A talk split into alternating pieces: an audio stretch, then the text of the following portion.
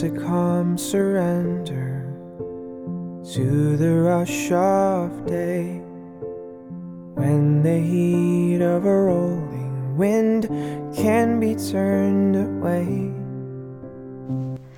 Hello, boys and girls, ladies and gentlemen.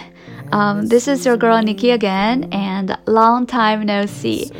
Uh, you know, last time when I updated this channel, it was at the end of September, and during the National Day holiday, I held a party and invited some friends, some listeners, and also some of my students to come have fun together with me, you know. And yeah, we did have a very great time. But, you know, even though at the first half of October, I felt love filling all my heart and soul. I didn't feel so much inspired to create an episode. uh, and then by the second half of October, I started to get so damn busy. Because, you know, approaching the end of the year, um, a lot of my students are making some final efforts for their TOEFL studying and also application and things like that. So, you know, I have been very busy working together with them. And today, you know, I finally got some time without any work. So I am winding down and trying to share with you the energy that I am having recently. Um, Oh, uh, also on a side note, uh, recently the COVID situation has rapidly worsened all across China, and I know that uh, many of you guys are going going through either quarantine or lockdown.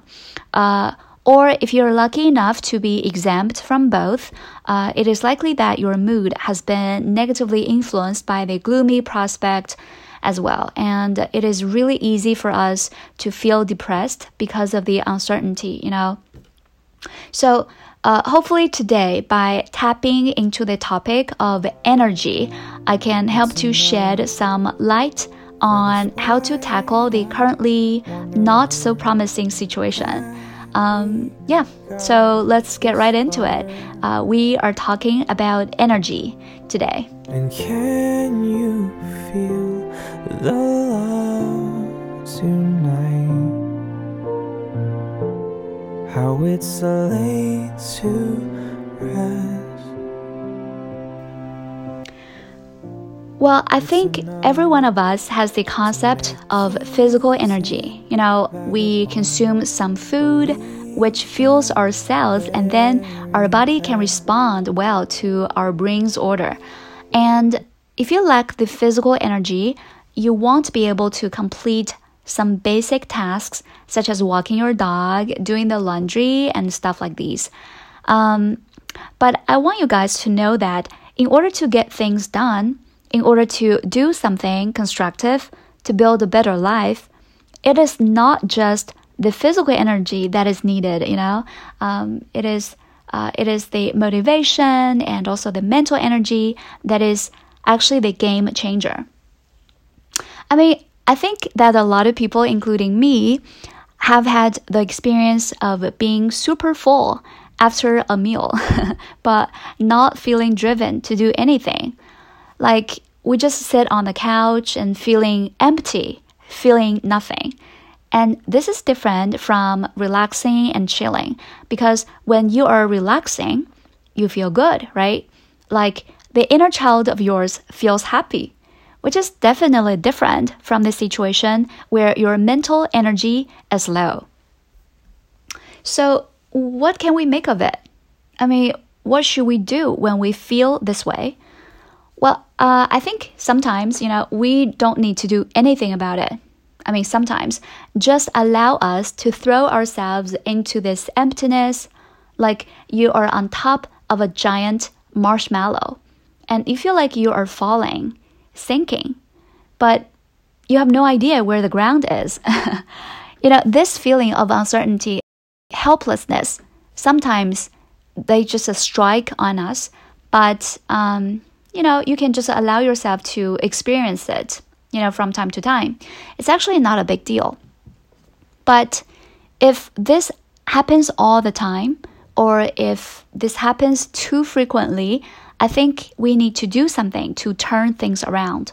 right? To protect our mental energy from draining.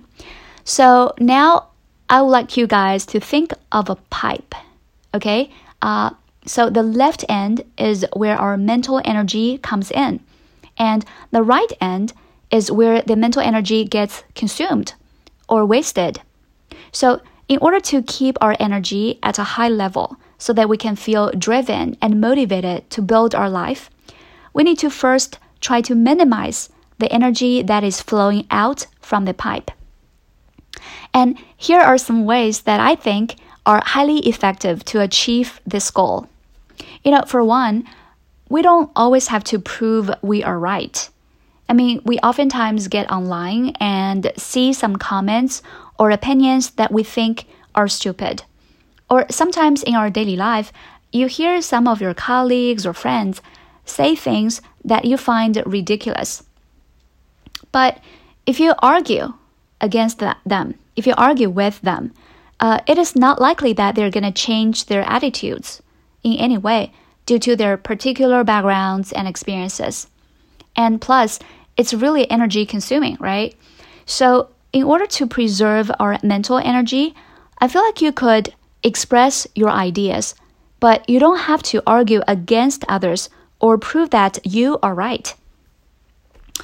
And um, and another important way to prevent the mental energy from draining is to empty your mind every night before you go to bed. um, this is something that I haven't done so well myself. I mean, too often I would think about what happened in the day or my plan the next day, and these things keep swirling in my mind. And sometimes I could not get a sound night's sleep, and the next day I wake up feeling not so motivated to what I have planned to do, you know? So if there is anyone out there feeling the same way I do, uh, it is actually very crucial for us to reduce our thinking, you know, before bedtime. And if there's something important to think about, we can actually try to write it down and mentally just dump it onto the paper. And this definitely works. I mean, you can just have a try, you know? Okay, so now uh, let's just talk about the other end of the pipe. How mental energy is created. Well, this is going to be the core message that I want to send today, actually. Um, so, what I want to send, um, the message that I want to send today is about love. I feel like love is something that can help us to create our mental energy. Now, here I know that love can be very abstract and it contains a lot of things. But here in this episode, the love that I want to talk about is more like showing appreciation to others and expressing acceptance and gratitude towards others. So, you know, when you are giving love, this kind of love, to your family, to your friends, to strangers, to plants and animals, and to all the items in your household, even, um, and also to the world in general, I feel like your mental energy will be refilled like magic. You know, in the past several months, um, I have been practicing giving more and more love to the people around me. Um, instead of only focusing on the technical stuff on the class, I also tell my students that I trust them and they too should give themselves more acceptance rather than self doubt and self judgment. And this alone has produced tremendous effects on them. I mean, several students have achieved progress much, much faster than they would have in another circumstance. And this in turn goes back to me, you know, this strong energy, which is sometimes beyond description you will only believe it after you truly experience it. And similarly, you know, we can get energy back when we give love and appreciation to our family, friends, even the dabai at the COVID test spot, and the delivery man who ensure that our packages can get to us. Um, and also house cleaners, security guards, you know, simply by saying thank you to them and expressing our gratitude. And now I am even gradually falling in love with sending red packets to others. Not so much money, but the person at the receiving end can feel loved and cared about. And then I will reabsorb that energy. Um, you know, this doesn't sound logical in the first place, but the cost of you trying this method is pretty low actually. So you can try maybe just for one day, and then you will be convinced that by showing love, the first beneficiary will be yourself. It's enough for this wide eyed wanderer.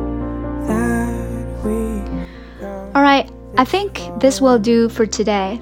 Um, so, if I just make a summary about today's episode, I just want you guys to know that mental energy plays a very vital role in our life, and we should try all possible means to protect it. So, for me, what works is to stop it from draining away and also trying to refill my mental energy when necessary. So, I feel like, you know, I just try to give more love and acceptance and gratitude to the world. Um, you know, especially when the external environment is super uncertain right now. You know, we just need full mental energy to handle what is coming our way. So, yeah, best luck to you all. And this is Nikki, and I am going to see you guys next round. Please keep safe and sane. Mwah!